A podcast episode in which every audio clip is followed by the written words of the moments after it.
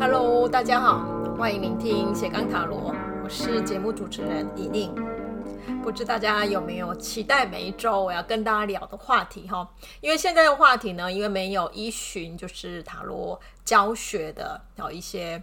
过程哈，所以。呃，到底每一周我会聊什么？我相信大家都觉得好神秘哈。其实我自己也不太知道哈，就说诶，下一次我到底要聊什么哈？通常都是在哦录完一集之后，中间借有一些教学，还有我在写论文的过程。哦，有了一些对塔罗图像的一些想法的时候，那我就会把它呃抓出来哦，然后变成是一集短短的要跟大家分享的内容哦。那今天要跟大家聊的呢，是有关大密牌的图像里面的对偶关系哈。哦，尤其是像呃维特牌啊，哈，它前面的像一号、二号、三号、四号的这些呃魔术师、呃女祭司、皇后、皇帝的这样的图像。很明显，它都以呃男生、女生、女生、男生哈，这样就是一组一组，好像就是性别上的可对应的方式表达出来了哈。而且这样的一种呃对偶关系哈，那个偶其实偶像的偶哦，就是指的是相对性的图像表现哈。到了后面之后哈，就是在表达一些概念的牌当中呢，它是以整体图像。的某一种呃展现的方式，呈现了相对性的关系哈。这种相对性的关系，呃，我知道在我我是其实还没有看过图呃，就是一些介绍塔罗书里面特别提到哈。可是呃，如果我们要聊有关塔罗牌与心灵成长这件事情的时候，这个对偶关系就变得是很重要。那从这里面也会知道说，维特塔罗牌的图像的安排其实是有精心设计过的哈，也就是依照神秘学它所谈的哈，有点像我们道教里面的呃，就是阴跟阳的这样的宇宙观哈，认为世界都是借由两种相对应的元素哈，它们相互协调、相互动态的一个呃这种。变动后才会形成一种秩序哦，所以这样的一种呃动态的秩序呢，在塔罗大牌里面，它常常就会有性别哈，或者是各式各样的一种图像的色彩，或者是人的身体语言等等的方式被呈现。好，那这个对偶关系，当然第一排就更明显哈，它是用性别来表达，所以魔术师是男生，女祭司是女生哈，然后像皇后是女的。哦，皇帝是男的之类的哈，然后越到后面，当然这种相对关系是比较难明确的区隔。可是你注意看图像，你就会发现很有趣。譬如说，哎，隐士是静止在那里没有动，哎，可是命运之轮呢，它是一个轮子。不断不断要转动的哈，所以这边会有静跟动之间的一种相对关系哈，或者正义跟倒吊人，正义是指啊某一种合理性，所谓的正确真理的东西哈，可是它旁边的倒吊人却是翻转了哈正义原来的一个正确的东西哈，所以这种相对关系在塔罗牌里面的一个出现哈，如果我们能够把这些线索找出来，其实它也是要帮助我们学习哦，在这个世界观里面啊，我们。都是用一种二元对立的方式去认识这个世界，可是大部分的时候啊，我们人的二元，呃，是属于相对立的。也就是，如果我现在认同了对，那个错的那一方，其实就会变成是我的对立面。而它一旦形成对立面的时候，当然那个错的那一方，它就会被我是排斥的，跟我是排斥的，它不会被纳入到我能够接受跟容忍的这样的一个地方。哈，所以黑跟白，对跟错，好跟坏，好，这些呃对立面，其实就是在形成我们对这个世界的认识的一个内在的认知结构。那一旦这个结构形成了之后呢，它就会变成是，呃，我们对外在世界形成的一种评价。那这种二元对立，当然它最明显的形成的一个行为就是排他性，哈。所以排他性指的就是说，如果我一旦认同了某一种呃族群或某一种想法跟观点，那跟这个观点相对立的那一面呢，当然就会变成是跟我有冲突的哈，所以会被我排挤哈，所以像我们社会上啊，政治新闻或社会新闻也很容易会出现这种的二元对立的这样的一个状况。那我们在社会关系里面呢，最明显会看到的，譬如说我们会说是本地人哈，或者是哦外来的移民哦，这也是属于就是区隔哈两者不同的这样的一种哦判断的标准，或者是我们还有说，哎，你是属于北部人哦，我是属于什么中南部人等等哈，这种地区也会很容易划分哈。那基本上，呃，当然这样的划分是为了要方便我们能够去呃快速的归纳分类一些理解哈。可是这样的划分也很容易形成某一种意识形态，对不对哈？然后就会各自太过于笼统，也是呃太过于刻板印象的方式。给予对方贴标签，好，这就是二元对立的时候会形成的一个问题。哈，如果我们谈荣格的话，荣格认为说，这样的二元对立的我们的内在的思维，其实对一个人的心灵成长是没有帮助的。好，因为这样的二元对立是意识在做某一种对外在世界的辨识的时候惯用的一些方法啊。因为归纳分类本身就是快速可以去认知世界的一个方式。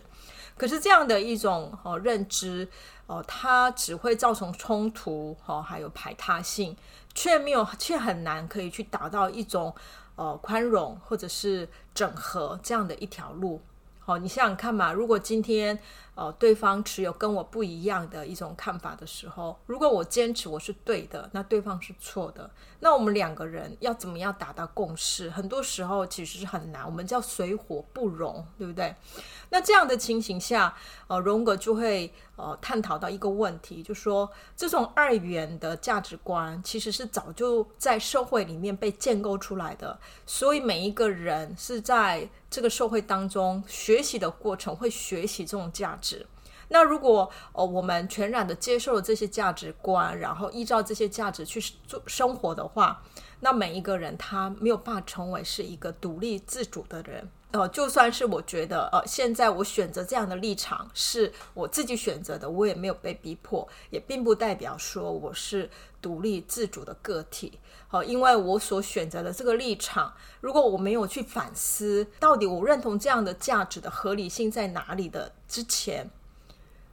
我所认同的那一件事情本身其实就是被教导的。好，所以呃，我是只是被动的一个选择者。好，那要怎么样才能成为一个真正成熟独立的人呢？那荣格在他的理论里面就把它视为叫做个体化的历程。然后个体化的历程其实就是。开始对这种二元的对立形成某一种更高层次的去整合哦，唯有这样的整合的过程，我们才能打破原来的结构哦。因为我如果只停留在原先的看事情的观点，那对的就是对的，错的就是错的，当然不可能有任何的转圜的余地哦。可是我一旦想说要去开始去整合哈这种对立的时候，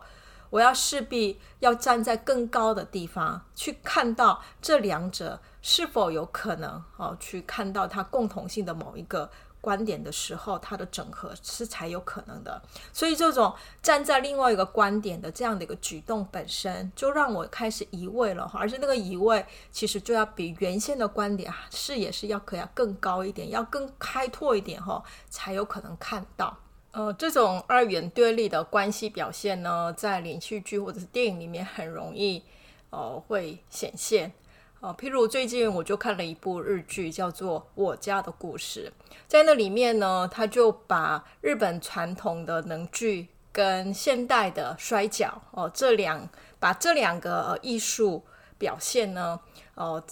放在一起，然后成为了主角。他内在里面形成的某一种对仗跟矛盾，好，那在这个故事里面，男主角，因为他他父亲是在日本是人间国宝，哈，就是能剧的人间国宝，好，所以他是长子，当然理所当然就是要承接父亲的事业。不过，因为他从小到大跟父亲的关系并不是和谐，哈，所以在叛逆期的时候就离家出走了。之后呢，他就成为了摔角选手。然后这样子就过了二十五年左右的时间，是后来因为哦、呃、听到父亲在病危的消息之后，他又回到家里。哈、那因为这个影片的真正的故事，他要描写的是这一个长子回到家里之后，他为了要照顾呃，就是瘫痪的父亲，好，他决定在摔角界隐退，好，然后就是要承担好宗主这样的一个身份。那呃，戏剧里面就开始出现了，就说这个男主角他如何在传统的这个能剧这一块，跟他所梦想的这个摔角这件事情当中的呃内在的折磨，哈。那他年轻的时候可能也只能二选一，对不对哈？因为不想要父亲的失业，所以他唯一的选择就是离家出走，然后去选择了一个跟传统完全不一样的哈一个他的未来。可是现在他回来了，回到家之后，呃，有没有可能这两者不再是对立关系呢？哈，我觉得这个连续剧里面，我觉得用就用很有趣的方法。去表现了哈，这两者最后呃如何被这个男主角慢慢融合为是可共存的一个关系哈。当然，他们两个可以共存，并不是说哦，只是因为呃我把一些能聚的元素放进摔角，或摔角的元素放在能聚后，然后这两个混合了好，变成一个混合体之后，好像它就成为了一个和谐，它没有那么简单。我在剧里面看到最后这个男主角可以把这两者的对立相互整合在一起的主要的原因是他找到了更高的哦，可以整合他的一个意义，那个意义就是对家人的关怀哦，也就是哦，当他为了要关怀家人而没有离开好他的家，而留下来去继续练习练习能剧哈，可是呃，他本身因为。真的太爱摔跤了，也没有办法全然的放弃哈，所以本来是呃瞒着家人哈，偷偷的去练习或比赛，顺便也赚一点钱哈。可是后来他的家人都知道哈，他有去呃比赛摔跤，但家人都故意装着不知道哈。那主要的原因也是因为他们看到了他哈，还要想要为这个家而努力的这样的一个呃他的心情哈，所以大家都能够接受了哈他。努力想要把这两者都要做好的这样的一种行为哈，所以我觉得在剧里面所谈的就是呃这个男主角内在的冲突，我觉得最后能够被整合，是因为他用一个更终极的一个问题去解决这两件事。那个终极的问题就是对他来讲，可能生命当中最重要的是家人可以过得开心。那年轻的时候，或许他没有办法理解这一点，哈，所以哦，只有追求着自己的梦想，哈。可是当他二十五年后，因为自己也是离婚，哈，然后再回到他的原生家庭之后，我觉得他慢慢发现了，原来在他心里面最重要的是要让家里可以大家开心的生活在一起，哈。所以哦，这种最终极的，他想要在生命当中得到什么的这样的一种。访问反而让他开始找到了让这个能剧跟摔角可以相互和谐，在生命当中共存的一个方向。那我觉得这样的情节可能在很多电影里面哦都会出现哈，所以哦，我觉得二元对立哈，最终我们可能要思考的就是说这两者的共存呃的方法哦。更多时候，其实要回到我们每一个人的生命的最终极的一个问题，也就是在生命当中，我最想要得到的是什么？我的生命最终想要到达的目的是什么的？这样的一种终极问题的询问当中，才有可能慢慢找到他们两个的整合的可能。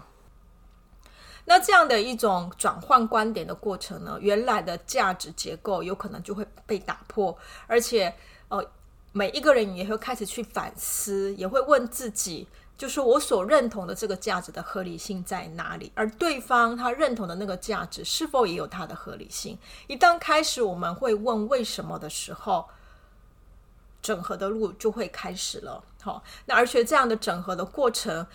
每一个人才有可能去理解，当我选择某一个价值或立场的时候，我是为什么选择了它。而当我选择这样的价值或立场的时候，相对在这个立场的对面的人，他们为什么会选择他的立场是什么？我们都有可能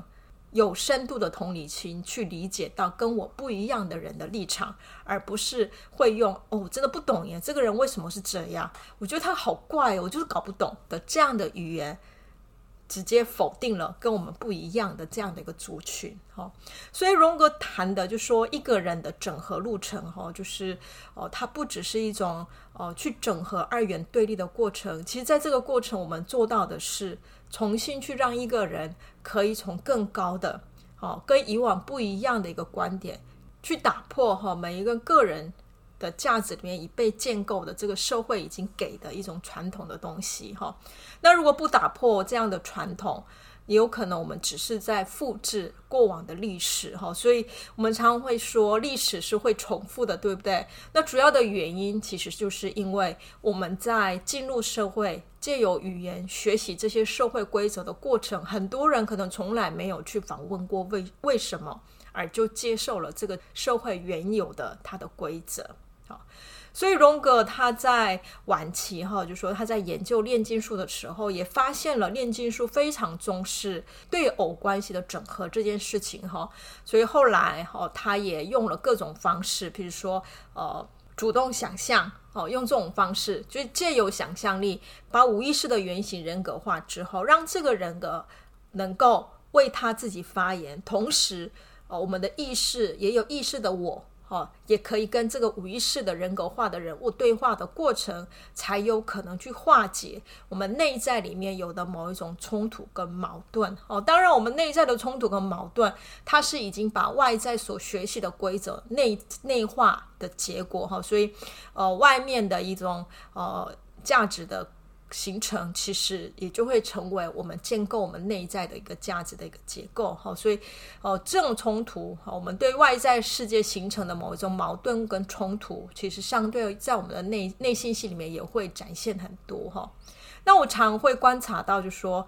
我们就会讲内心戏这件事情，哈，就是在社会历练的过程啊，就是表面上我们会说一套，对不对？可是心里我们又会 OS 一套，哈。这种就是内心戏，当然不可能是全然的没有，哈。可是这种内心戏越多，哈，或者是我外在所讲的跟我内在的内心戏，如果是有很大的不同的话，就代表说，诶，我是做一套想一套。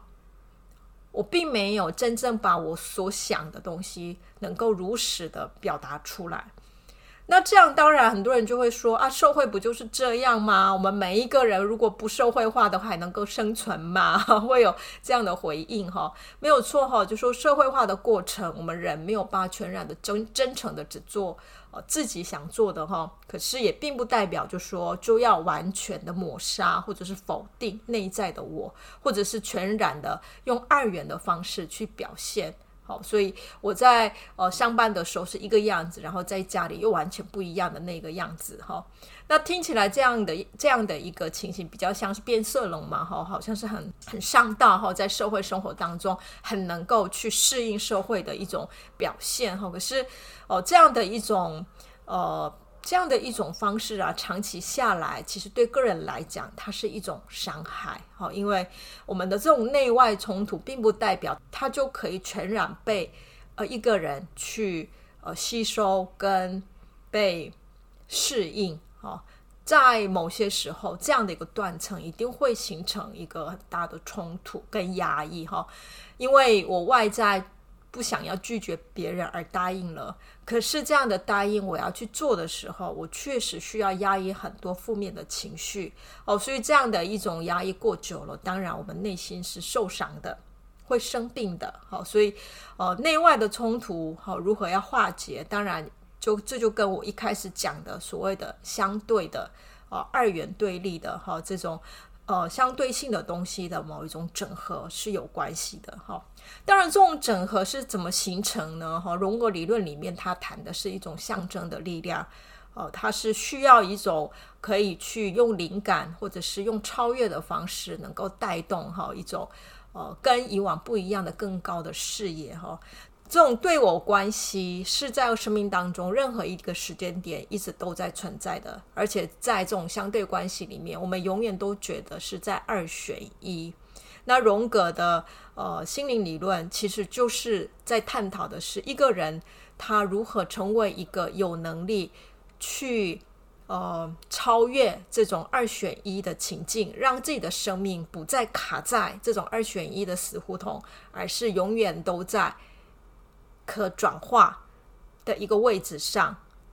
让自己哦不再迷失，而是走在一种更整合哦，心灵不会有那么大的冲击跟矛矛盾的状态下过生活。好，这就是他所谈的个体化的历程。哈，当然这样的一种能力是需要长期做。呃，一种思考上面的培养，或者以荣格来讲，象征的学习也可以做得到。因为呃，一方面思考的培养是从呃头脑里面哈，我们学习哈如何让自己有更深度的一种认知之外，同时也有另外一种方式是直接从灵性当中去开启哈一种呃整合能力。哦，所以象征的学习就会变成其中一块。那我觉得塔罗大密牌里面出现的哈这些呃相对的人物哈，或者是这种相对的图像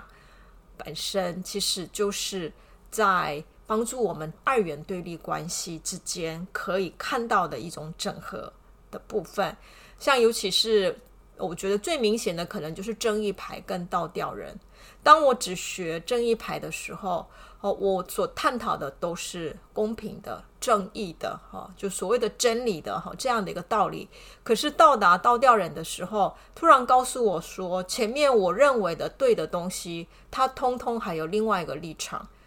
我们都要看向那个图像的反，就是正义原来的反方面的时候，我们就会理解，现在在我身边发生的很多事情，表面上。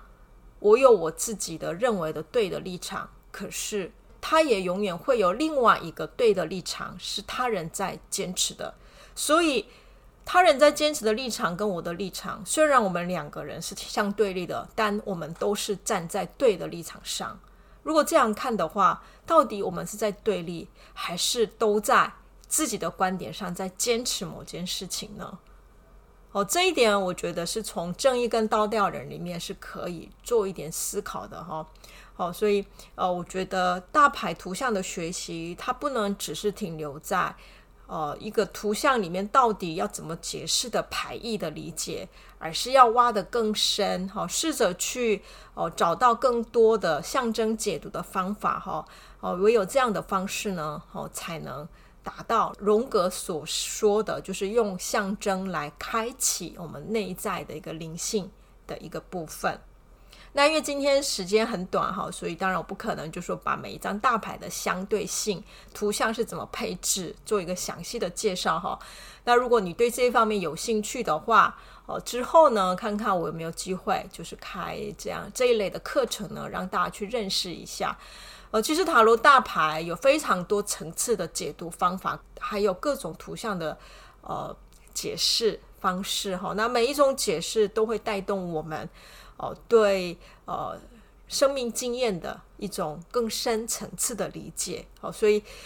那我个人是比起塔罗占卜的应用，会更重视塔罗图像的学习哈，因为呃这种图像学习本身。它是可以直接跟我们的心灵有所连通的哈，也就是所谓的荣格讲的共识性。反而占卜的应用的时候啊，因为呃大家太想要赶快找到答案，而抹杀了图像可能能够去发挥的哦，它的深层的哈一种想象力或象征内容。好，所以当没有题目哈，我们只是纯粹从牌里面想要看到这个牌要跟我说什么的时候，反而每一张牌。就会火起来了哈，他们每一张牌里面真的都有很有趣的内容可以让我们去探讨哦，所以我也希望就是大家在学习图像的时候呢，尤其是大密牌哦，不一定要把它应用为是占卜哈哦，试着让自己跟每一张牌进行一些对话哦，然后走进图像里面去找到从图像的色彩配置，还有一些人物。的构图等等的方向去找到每一种图像，它所要讲的故事哈。那这样的过程，我觉得哦，同时也会对我们的生命会给一些回应哈。不一定一定要占卜才会讲到我自己的事，我们怎么观看图像本身，已经跟我现在的生命经验有很深的连接哈。所以这种图像的学习，其实也是一个很好的心灵探索的一个历程哈。好，那今天有关塔罗大密牌对偶关系的图像，它如何跟我们心灵会有所关系的部分，就简单讲到这边哦。我不知道今天讲的内容会对大家来讲有没有太深色一点哈，因为 对偶关系这样的词，毕竟并不是我们生活当中常用的词哈。那如果你对这一方面有兴趣的话，也可以去阅读哦，荣格的有关炼金术哈，或者是主动想象哦，有些翻译叫积极想象的这方面的书哈，它里面会介绍的。更多好，那呃，毕竟我们的节目的时间很短哈，我只能就是引领大家知道说哦，原来有这样的东西，然后之后的呃深究好，或者是探究的话，就交给每一个有兴趣的人哈，去从阅读当中得到或吸收你们想要的内容。那我们就下一次再见喽，谢谢大家，拜拜。